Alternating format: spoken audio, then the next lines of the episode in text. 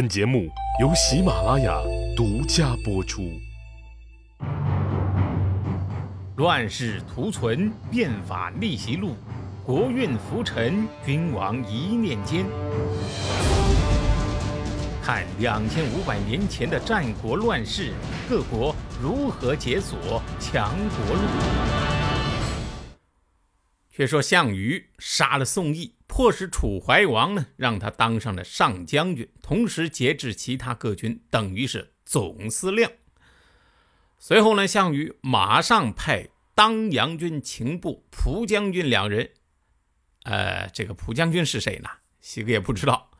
为啥这个人历史上只留了姓没有名字呢？推测呀，是这个人后来归顺汉朝以后犯了罪。不再隶属于人民革命阵营，所以呀，在史书上把他的名字给抹去了。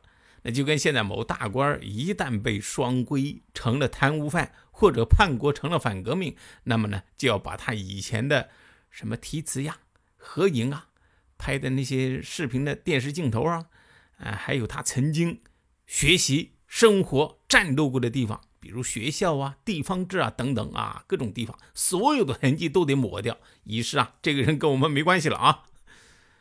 最近呢，比如说有一个叫余茂春的啊，好像是江西那边山旮旯出来的世界名校的高材生，哎，到了美国留学以后呢，留在了美国发展。最近呢，被曝帮助特朗普算计咱们中国，结果呢，他原来在江西的母校，本来呀。还以出了他这样的高材生为荣的，现在要赶紧把他的名字在校史上给抹除了。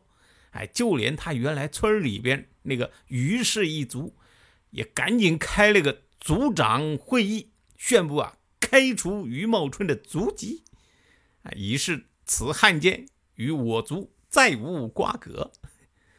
看来啊，及时跟这个各类反革命分子划清界限呢，哪怕是亲生父母也要大义灭亲，一直是我们的。优良传统啊，当然，西哥也觉得呀，之所以这样的优良传统能够流传下来，估计啊，跟咱们历史上的连坐啊、诛灭九族这样的刑罚有很大的关系。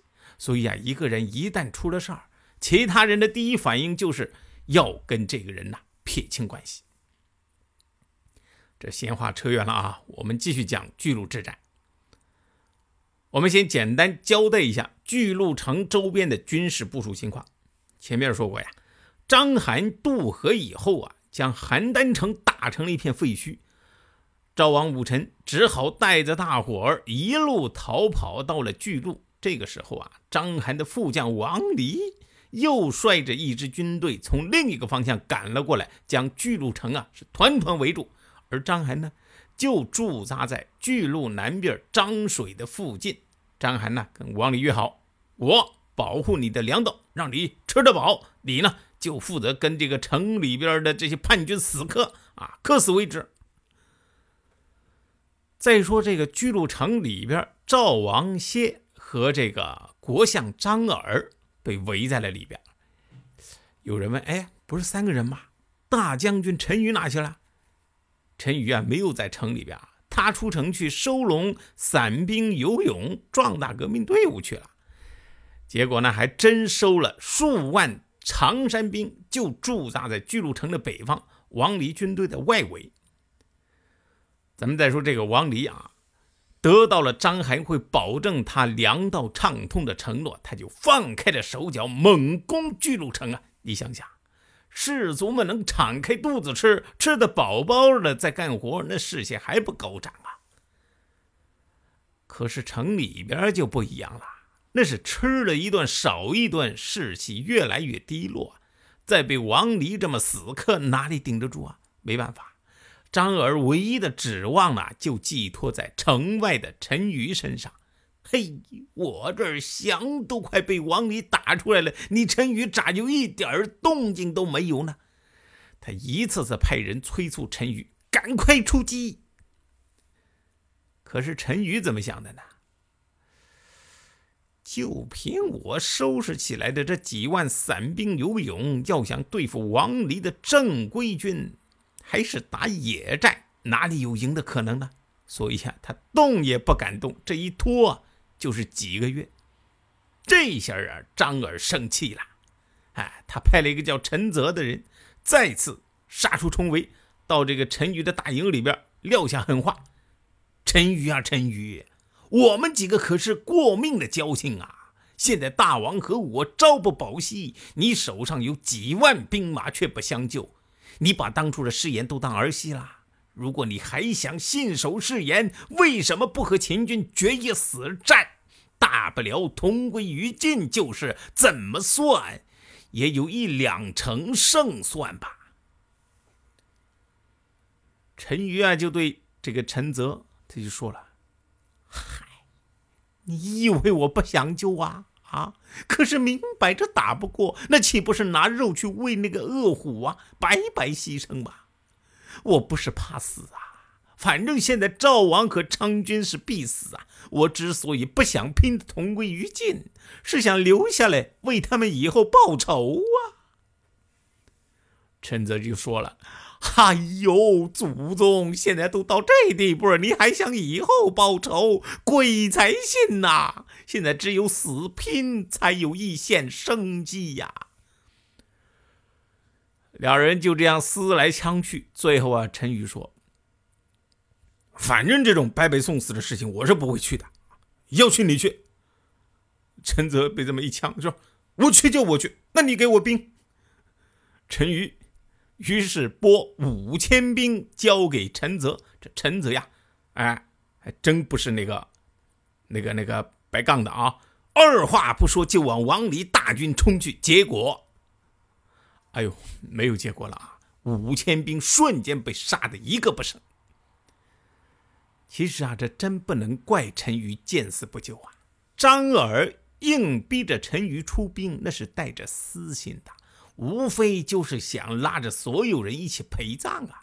你看看当时，燕齐、赵楚都派出了军队来救赵，但是慑于秦军的兵锋，都不敢进军呐。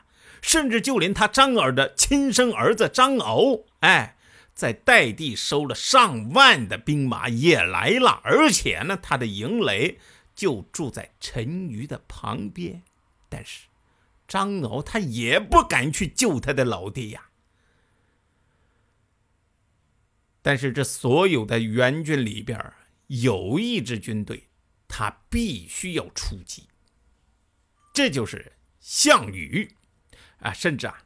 他必须出击的原因呢？前一集西哥也说了，但是呢，他的出击一开始也就是做了做样子，哎，只派这个秦部蒲将军二人率兵两万过河，主要任务呢就是截断王离大军的粮道。这个几场小规模的战斗下来呀，嘿，确实还真的就把王离的粮道给截断了。但是即使如此，也不能从根本上解巨鹿之围啊。于是陈馀又派人过来找项羽，说：“你你你你来不来？你不来，我我我就死给你看。”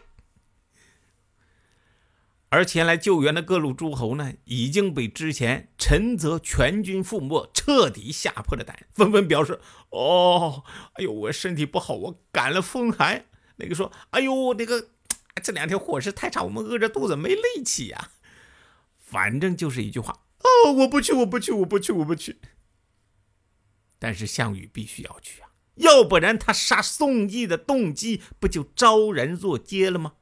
但是他也深知啊，一旦渡了河，那可就没有回头路了，只能胜不能败，否则是万劫不复啊。所以项羽啊，必须要让士兵。有必死之心呢，万众一心，死战不退，断了军队打不过，还能跑回家歇口气儿，再来的念想。这背水一战呐，成了，他项羽从此就是天下老大；败了，整个项家军都将死无葬身之地呀。但是既然下了赌注，那就得按照规则玩到底呀。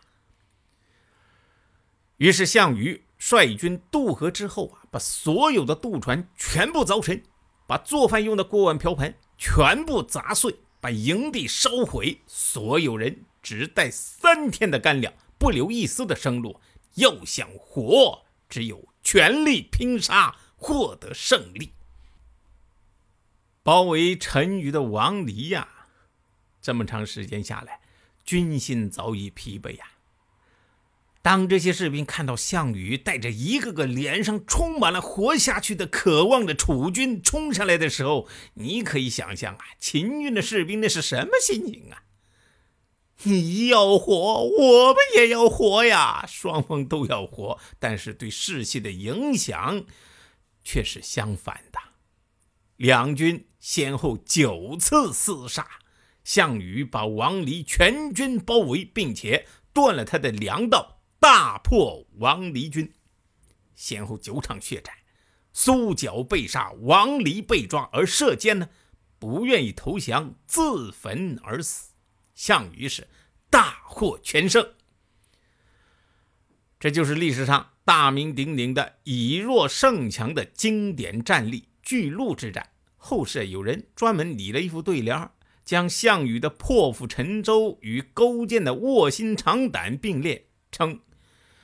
有志者事竟成，破釜沉舟，百二秦关终属楚。